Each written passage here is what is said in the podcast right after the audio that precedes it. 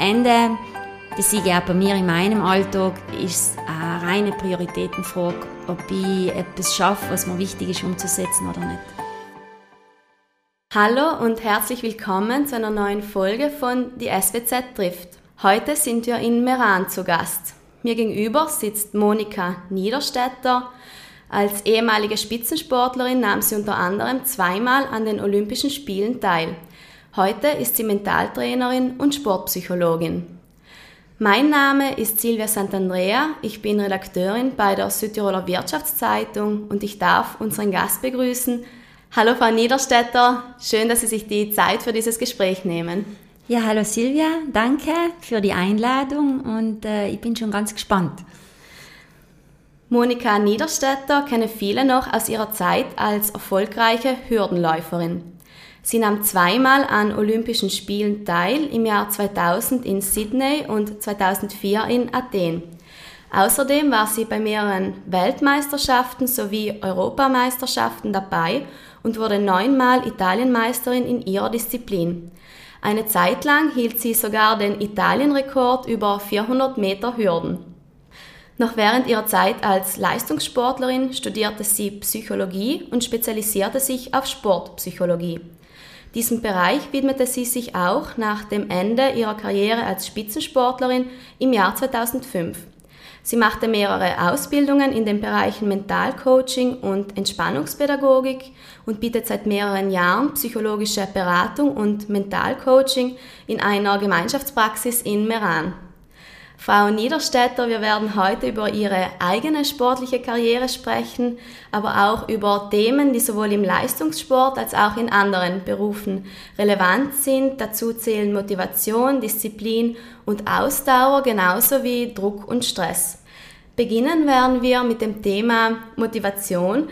Zu Beginn eines neuen Jahres setzen sich viele Menschen Vorsätze, darunter der Klassiker, ich möchte mehr Sport machen oder ich möchte mir mehr Zeit für mich selbst nehmen. Die meisten starten dann in den ersten Tagen sehr motiviert und halten sich auch wirklich strikt daran. Nach wenigen Wochen lässt aber die Motivation nach und die Fitnessstudios werden zum Beispiel leerer. Wie kann man denn die Motivation auch nach dieser ersten sehr motivierten Zeit hochhalten? Ja, grundsätzlich finde ich es ja wichtig und auch toll, dass man sich äh, Ziele setzt, dass man sich überlegt, was möchte ich verändern in meinem Leben, was möchte ich für mein Wohlbefinden dienen. Und ja, eben als Beispiel, mehr Sport machen, das, das trifft zu, also das nehmen sich viele vor. Da ist halt einfach wichtig, dass, dass das ähm, realisierbare Ziele sein. Äh, dass sie nicht zu hoch gesteckt sein, weil wenn ich es bis jetzt nie geschafft habe, ähm, unter der Woche mir Zeit für mich zu nehmen und mir dann plötzlich vornehme, ja, jetzt äh, gehe ich zweimal die Woche laufen und zweimal die Woche ins Fitnessstudio, dann ist das für mich einfach nicht realistisch. Das heißt, besser oft äh, mit kleinen Zielen umfangen und, und dann die aber auch erreichen und das gibt dann Motivation, eventuell drin zu bleiben. Und das Zweite ist, sich jetzt auf den Sport bezogen sicher eine sportliche Tätigkeit auszusuchen, die man wenigstens ein bisschen gefällt. Fitnessstudio ist der Klassiker, äh, man meldet sich an, äh, weil man das Ziel hat, körperlich vielleicht besser auszuschauen oder ein bisschen abzunehmen. Aber dann kämen viele Leute drauf, dass ihnen das eigentlich gar nicht gefällt. Und äh, dann gehen sie nicht mehr hin und das ist natürlich schade. Also lässt man sich im Allgemeinen leichter für Dinge motivieren oder man schafft es eher, sich selbst für Dinge motivieren, die einem Spaß machen, egal ob im Sport, in der Freizeit, im Beruf. Genau, also da in der Psychologie äh, spricht man ja von der intrinsischen und extrinsischen Motivation. Das betrifft ja die Arbeit. Wenn ich nur zur Arbeit gehe, damit ich äh, gutes Geld verdiene, dann wird mir das auf die Dauer nicht glücklich machen und auch nicht motivieren, drin zu bleiben. Und wenn das aber eine Arbeit ist, die mir gut gefällt, dann kommt die Motivation von innen. Und genau das Gleiche kann ich eben auf die Freizeit übertragen, dass ich mir ein Hobby suche oder eben eine Sportart, die mir gefällt Mm, wo ich Freude daran habe oder weil, wo es vielleicht auch toll ist, mit Freunden etwas zu machen in der Gruppe, wo Spaß dabei ist, dann ist die Wahrscheinlichkeit groß, dass sie auch dabei bleiben. Was machen denn die, die ihre Vorhaben, Ziele, Vorsätze umsetzen, anders als die, die es am Ende dann nicht schaffen und wieder aufgeben? Ja, erstens seien sie meistens recht konkret, äh, dass sie sagen, äh, ich habe das bestimmte Ziel und das mache ich jetzt. Und ich rate dann eben auch Alben, das im, in der Familie anzukündigen, im Freundeskreis anzukündigen. Hey Leute, das Jahr wird mein Sportjahr und ähm, sich dann vielleicht auch mit einen Teil von einer neuen Sportausrüstung zu belohnen, der man aber auch allen wieder daran erinnert, äh, du hast da eine gewisse Verpflichtung oder äh, bist eine Verbindlichkeit eingegangen und, und äh, machst es weiter. Andere hingegen bleiben vage und sagen, ah, das tue ich jetzt mal und schauen wir mal und ich möchte und äh, das ist einfach zu, zu unkonkret und dann ist es auch als Motiv zu wenig stark, dass man wirklich sagt, das ist mir wichtig. Am Ende, das sehe ich auch bei mir in meinem Alltag, ist es eine reine Prioritätenfrage, ob ich etwas schaffe, was mir wichtig ist umzusetzen oder nicht. Motivation ist auch in Unternehmen äh, wichtig. Studien haben gezeigt, dass sich motivierte Mitarbeitende stärker in Unternehmen einbringen und eher bereit sind, die Extrameile für die Firma zu laufen. Was kann denn eine Führungskraft tun, um die Mitarbeitenden zu motivieren, also sozusagen das Umfeld mitzunehmen? Es ist es, das Umfeld, was, was eine Rolle spielt. Und ich sehe das jetzt ganz fest äh, in meinen Workshops, die ich ganz viel in Betrieben mache, dass es wirklich, und das finde ich ganz toll, äh, in Südtirol ähm, in die Führungskräfte wichtig ist, dass es den Mitarbeitern gut geht, dass sie sich Gedanken machen, was kann ich als Betrieb äh, dazu beitragen, dass es meinen Mitarbeitern, Mitarbeiterinnen gut geht und da dann auch konkret investieren. Natürlich braucht es Gespräche dazu, äh, es braucht ähm, eine Kritikfähigkeit von, von beiden Seiten, also einerseits äh, klar die Meinung auszusprechen, auf der anderen Seite auch ganz sachlich darauf einzugehen. Und dann stelle ich schon fest, dass es wichtig ist äh, zu erkennen, dass nicht jeder gleich ähm, motiviert ist oder nicht jeder gleiche Motive hat. Es gibt einfach Leute, die sind sehr leistungsmotiviert äh, die sind bereit, sich umzustrengen. Da geht, in der geht es darum, ich will besser werden, ich will viel leisten, ich will äh, für die Firma mich einsetzen. Und dann gibt es aber Menschen, die haben das Leistungsmotiv nicht so und die, da wischt man auf der Schiene nicht so. Und die haben zum Beispiel ganz oft eher ein soziales Motiv und da kann man eben schauen, wie kann ich die soziale Ader im Betrieb vielleicht mehr einsetzen und da mehr zur Geltung bringen und die Leute, äh, in die Leute mit der sozialen Motiviertheit, auch Wertschätzung geben, weil natürlich ist schon viel äh, in unserer Gesellschaft auf Leistung ausgerichtet, aber äh, für, für manche Leute sind dafür einfach nicht gemacht. Und das sehe ich im Sport, aber das sehe ich auch ganz stark bei der, im Arbeitsleben. Verstehen Sie unter sozialer Motiviertheit zum Beispiel ähm, Menschen, die sich im Team stark einbringen, so auf dieser Ebene. Genau, die sind äh, Teamplayer, mhm. die schauen auf die anderen, in denen ist es wichtig, dass es äh, in, der, in die anderen gut geht, in der Gruppe gut geht und die sind außerordentlich wichtig, weil dann gibt es, wenn wir jetzt von den Motiven reden, ja auch noch so die Machtmenschen und Macht ist ja ganz oft... Ähm, ein bisschen negativ besetzt, aber wenn die Macht äh, positiv eingesetzt wird, dann, dann hat die ganz eine, eine, große Wirkung auf die Motivation und Motivierung äh, des Umfeldes. Und da eben ein bisschen hinzuschauen, wie dick meine Mitarbeiter, Mitarbeiterinnen, wie kann ich sie dort abholen, ähm, wo sie umgehen, das finde ich für eine Führungskraft ganz spannend. Sie haben vorhin die intrinsische Motivation angesprochen, also die Motivation, die sozusagen aus unserem Inneren kommt. Inwieweit kann denn überhaupt Motivation von außen kommen oder umgekehrt, wie wichtig ist die Motivation, die wirklich aus uns selbst herauskommt? Die ist für unser Leben außerordentlich wichtig. Und äh, hingegen, wenn sie von außen kommt, dann ist das zwar kann das äh, mal ein Anstoß sein und dann äh, helfen, in eine Richtung zu gehen, aber auf Dauer ist die Motivation von außen, die extrinsische Motivation zu schwach. Das sieht man ja schon in der Schule mit den Noten. Also wenn ich einfach live für die Note lernen, dann fehlt mir ja die Freude dabei, dann fehlt mir das Interesse dabei.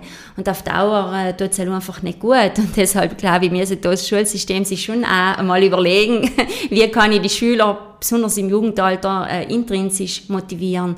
Und genau das Gleiche gilt einfach bei der Arbeit. Äh, wenn du Leute Prämien geben werden. Eine Prämie ist was Extrinsisches. Streng die um, dann kriegst du eine Prämie. Dann ist das äh, längerfristig gesehen eine Sackgasse. Und äh, umso wichtiger ist eben zu schauen, wie kann ich das innere Feuer entfachen und die Leute motivieren, von sich aus einfach ähm, Einsatz zu zeigen und, und bereit zu sein, eben mit äh, Motivation und, und auch Konsequenz ähm, zu arbeiten. Haben Sie da einen konkreten Tipp, ähm, wie eine und ein Unternehmen so diese intrinsische Motivation aus den Mitarbeitern vielleicht herauslocken oder diese intrinsische Motivation wecken kann? Ja, mal sicher ganz viel durch Kommunikation, also durch Gespräche. Ähm, wodurch fühlst du dich motiviert und vor allem wodurch fühlst du dich unter Druck gesetzt? Äh, was bremst dich? Was würdest du brauchen, äh, um dich wohler zu fühlen?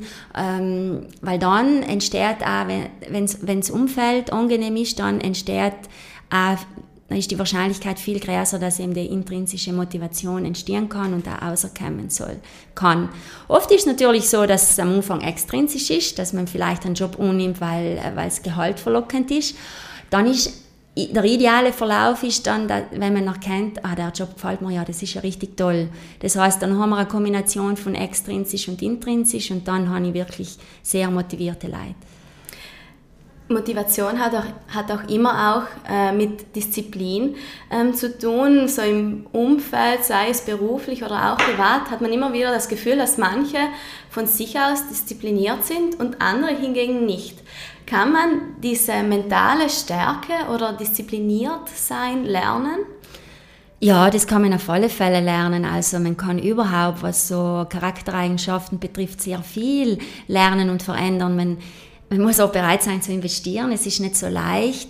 Ähm, ich sehe gerade äh, die Disziplin, äh, die Konsequenz schon als einen Wert, den wir idealerweise von daheim äh, ein bisschen mitkriegen. Ähm, ich sehe gerade bei den Jugendlichen, dass so die Verbindlichkeit allmehr abnimmt. Hören wir uns, schauen wir mal. Und dann ist natürlich auch schwierig, insgesamt bei Aufgaben drum zu bleiben. Und äh, deshalb finde ich schon wichtig, ähm, dass wir als Eltern äh, in Auftrag haben, in die Kinder eine gewisse Disziplin mitzugeben. Auf der anderen Seite sehe ich, gerade im Leistungssport, dass das ganz oft übertrieben wird. Also da, ich sehe das auch als Gratwanderung, also eine gewisse Lockerheit und eine gewisse Freiheit ist schon einfach wichtig, weil sonst fühlen sich viele Leute einfach eingeengt und gehen dann genau in die entgegengesetzte Richtung. Haben Sie einen konkreten Tipp, wie man sich dieses Diszipliniertsein aneignen kann? Ja, da, da sind wir ein bisschen äh, beim Thema der Ziele, dass ich mir kleine Ziele setze und sage, okay, ich habe oft so jugendliche Sportler, die äh, am Vormittag frei haben und am Nachmittag oder am Abend trainieren und die sagen dann, weißt, eigentlich möchte ich um 8 Uhr aufstehen, aber ich, dann, ich liege dann echt dann bis 10 Uhr im Bett. Und dann sehe ich, dass, es, dass ich es nicht schaffen, jeden Tag um 8 Uhr aufzustehen, aber wir vereinbaren dann, okay, dreimal in der Woche stehst du um 8 Uhr auf und wir setzen dir dann eine konkrete Aufgabe, die du dann von 8 bis 10 zum Beispiel erfüllst. Und das befriedigt sie dann zu sehen, ich schaffe das. Aber es muss halt klein anfangen und darf nicht zu viel sein, weil dann ist der Berg zu groß und dann lassen wir es, weil man sieht, das schaffe ich nicht oder ich traue mir es nicht zu. Waren Sie selbst eigentlich auch immer schon diszipliniert oder mussten Sie das auch erst nach und nach lernen? Ja, ich war immer sehr diszipliniert. Also ähm, oft auch sicher zu diszipliniert, denke ich mir. Ich war äh, streng mit mir selber, deshalb war es auch für mein Umfeld oft vielleicht mit mir anstrengend. Aber da, da habe ich auch ähm, an mir gearbeitet. Ähm, ja, also ich war äh, sehr fleißig und gewissenhaft, bin aber auch überzeugt, dass ich dorthin gekommen bin, wo ich hingekommen bin als Sportlerin, genau deshalb, genau dem zu verdanken habe. Und so ist es mir schon äh, bei meinen Kindern auch wichtig, dass ähm, ähm, gewisse Konsequenz da ist, aber auf der anderen Seite fördere ich es ganz fest, dass sie einmal wirklich loslassen können und lassen können, weil eben, wie gesagt, in unserer Gesellschaft es sehr viele Extreme gibt und ich glaube, die Kunst ist es so, einen Mittelweg zu finden. Sie haben es auch vorhin ein paar Mal angesprochen, das Thema Ziele. Es heißt immer wieder, wir Menschen brauchen Ziele, um zu wissen, wohin wir wollen, um zu wissen, auf was wir hinarbeiten. Wie sieht denn gute Zielsetzung aus? Also erstens siege gerade jetzt auf, auf sportliche Ziele bezogen, da gibt es unterschiedliche Typen. Es gibt Menschen, die brauchen ein konkretes Ziel. Also ich habe eine Bekannte, die sagt, äh, einmal im Jahr oder alle zwei Jahre da laufe ich einen Marathon, weil dann weiß ich, dass ich regelmäßig laufen gehe und mich fit halte. Die braucht das Ziel und da ist auch Druck damit verbunden. Und dann gibt es genau die gegenteiligen Personen, die sagen, ähm, ich möchte es für mich tun. Ab dem Moment, wo ich mir ähm, ein Leistungsziel setze, dann habe ich Druck und dann macht es mir keine Freude mehr. Und ich glaube, das ist schon mal jetzt auf die Freiheit, auf die Freizeit bezogen, ganz wichtig außerzufinden, wie dicke äh, beruflich ist es schon wichtig, dass ich mir Ziele setze, aber die müssen nicht alle mit Leistung verbunden sein. Es kann ja auch sein, dass ich sehe, ähm, ich bin gedanklich zu viel bei der Arbeit, ich möchte es schaffen, bei der Arbeit effizient und gut zu arbeiten, aber dann abzuschalten und in meiner Familienzeit, Freizeit nicht an die Arbeit zu denken. Dann kann das auch ein Ziel sein, das sich auf das Wohlbefinden auswirkt. Das heißt, da, da gibt es so viele verschiedene Möglichkeiten, äh, wichtig ist, sich nicht zu viele Ziele gleichzeitig zu setzen, weil oft einmal, wenn man sich damit beschäftigt, dann kommen die Baustellen und das stresst dann, wenn man sieht, ich habe mehrere Baustellen. Und dann ist mein Rot, mal bei einer Baustelle anzufangen, eine Priorität zu setzen und dort dann, wie ich erst schon gesagt habe, sich ganz ein konkretes Ziel setzen das vielleicht da so mal wirklich vertraglich, schriftlich festlegen, ähm, das sich daheim aufhängen, dass man daran erinnert wird oder äh, vielleicht gemeinsam mit jemandem die Ziele besprechen, dass man Ziele brauchen Feedback, ähm, dass ich auch wieder eine Rückmeldung habe und da sehe, wo ich stehe.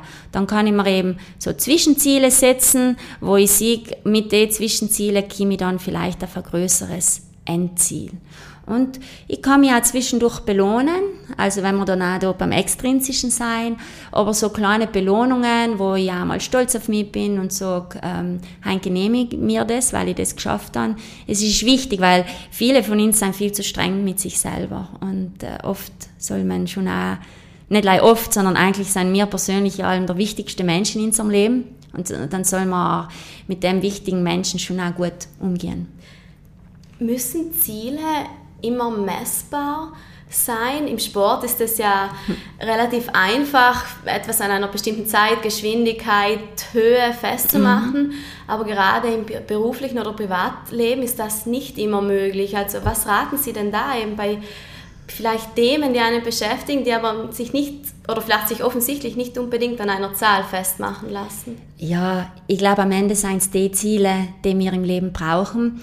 Ähm, auch im, im Sport und nicht nur im Sport reden wir da äh, einerseits von den Ergebniszielen, eben ich möchte messbar die und die Zeit erreichen oder beruflich dann und die Position äh, anpeilen.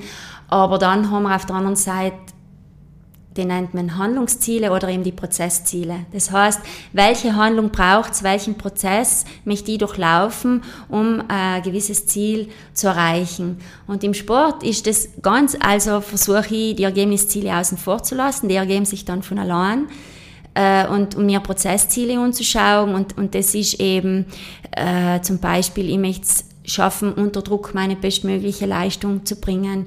Äh, ich möchte es schaffen, mich zu regulieren. Das heißt, wenn ich zu angespannt bin, möchte ich es schaffen, mich zu entspannen. Wenn ich zu locker bin, möchte ich es schaffen, mich zu pushen.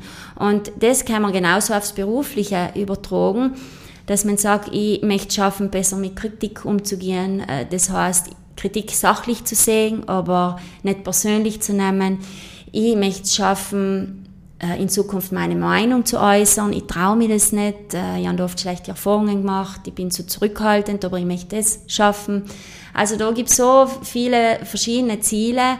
Ähm, ich, ich möchte schaffen, Lob auszusprechen und dann auch mir selber mehr Lob zuzugestehen. Also gerade auf persönlicher Ebene sehe ich, wenn man sich dort weiterentwickelt, dann ist meistens geht beruflich auch ganz viel. Woran macht man denn bei solchen Prozesszielen fest, ob man das Ziel jetzt erreicht hat oder nicht? Jetzt zum Beispiel das Beispiel, das Sie angesprochen haben, ähm, ich möchte mehr Lob aussprechen und auch mhm. mich selbst mal loben. Woran kann ich dann nach einer bestimmten Zeit kontrollieren, ob ich das Ziel nun erreicht habe oder nicht? Und mhm. wann kann ich mich belohnen? Ja, also du, du wirklich ganz konkret die Frage stellen, okay, äh, wie ist es realistisch, äh, wenn du äh, fünf Tage die Woche zur Arbeit gehst und im Büro bist, wie oft am Tag schaffst du es, jemanden bei der Arbeit ein Lob auszusprechen? Und ähm, wenn dann die Zahl kommt, ja, das kann ich zehnmal am Tag tun. Und dann die wir das überprüfen, ob das wirklich möglich ist. Und dann gehen wir meistens zurück. Oder, oder wenn jemand sagt, nein, das ist unmöglich, dann sage ich, ja, ist es vielleicht einmal am Tag möglich. Und wir den das wirklich ganz klar aufschreiben und festsetzen. Da wissen die Leute, ich habe ganz das konkrete Ziel. Oder eben, äh, wir haben am, am Montag in der Früh die, die Sitzung im Team und da möchte ich es schaffen, ich bereite mich da auch schon am Sonntag oder am Freitag vor oder am Montag in der Früh und ich möchte schaffen, da jetzt meine Meinung zu sagen. Dann möchte ich das dienen. Und dann kann ich ganz, sage ganz konkret, ich habe es geschafft oder ich habe es zwar vorgehabt, aber es hat sich der Moment nicht ergeben, ich habe mich nicht getraut. Dann habe ich natürlich das Ziel zu schauen, welche Bedingungen kann ich schaffen, dass die Wahrscheinlichkeit steigt, dass ich das in Zukunft schaffen werde. Sollte man auch so ähm, nicht konkrete Ziele versuchen, so konkret wie möglich aufzuteilen. Sozusagen. Genau, also wirklich sich ganz konkret sagen, also ich habe oft Leute, die sagen, ah, ich muss jetzt echt schaffen, einmal in der Woche zum Mittag einen Spaziergang zu machen.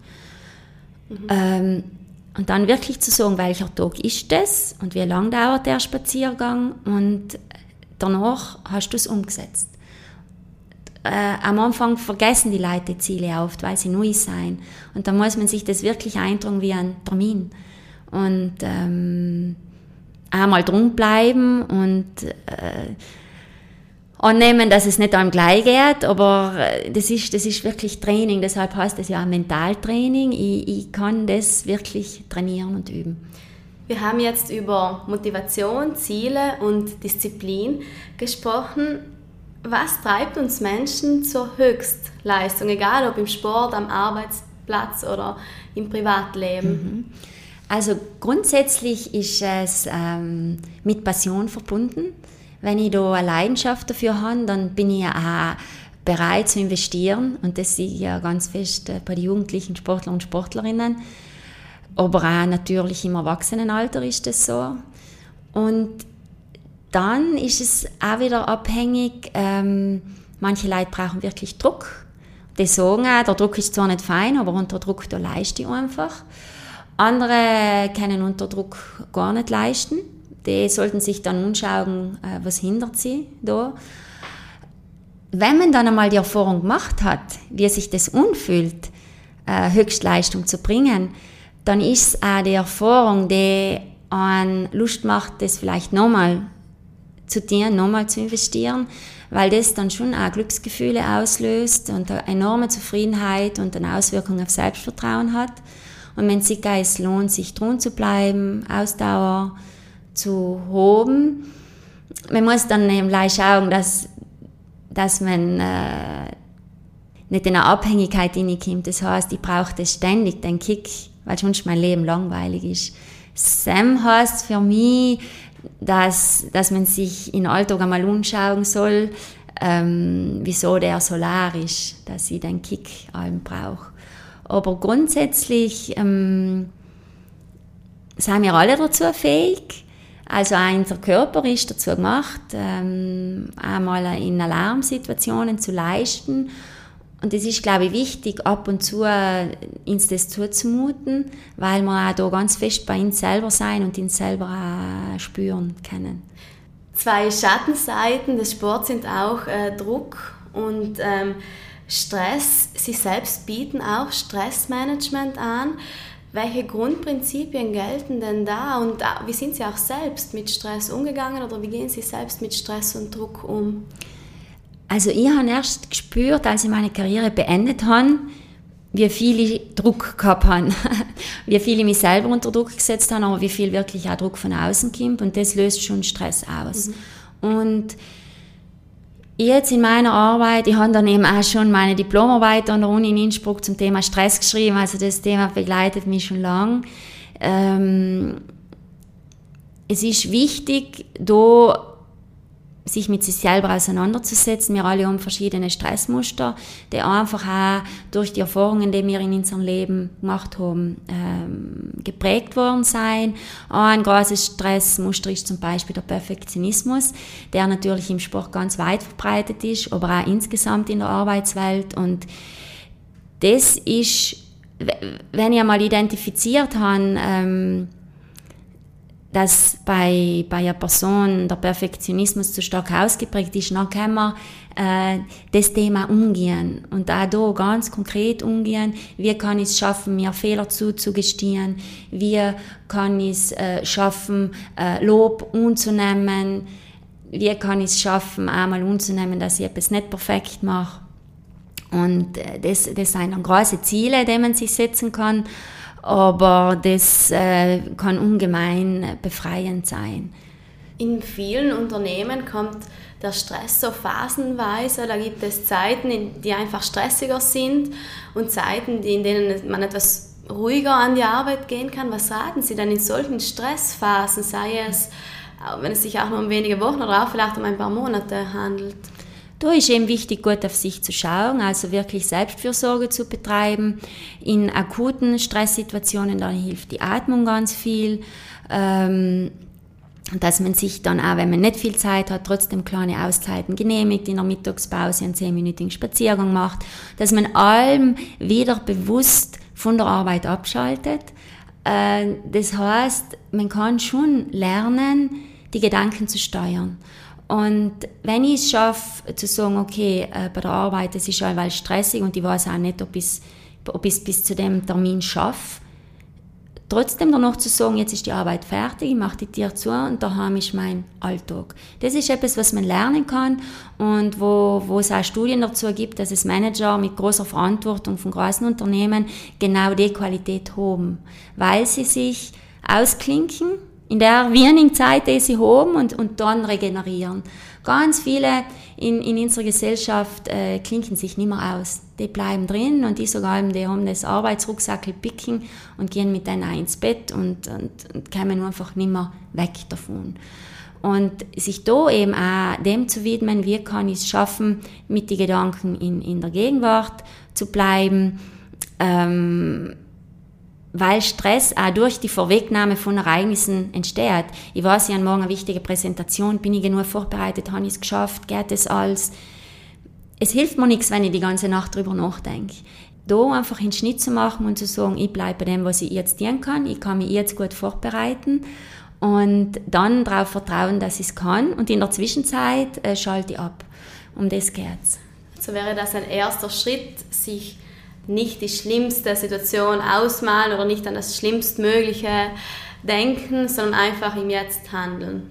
Genau, im Jetzt handeln und idealerweise sich die positive Version vorzustellen. Also das, das, ist, nennt man Visualisieren, das macht man im Sport ja auch. Der Skifahrer stellt sich ja nicht vor, wie er einfadelt oder ausscheiden wird, sondern er stellt sich vor, wie er es optimal macht.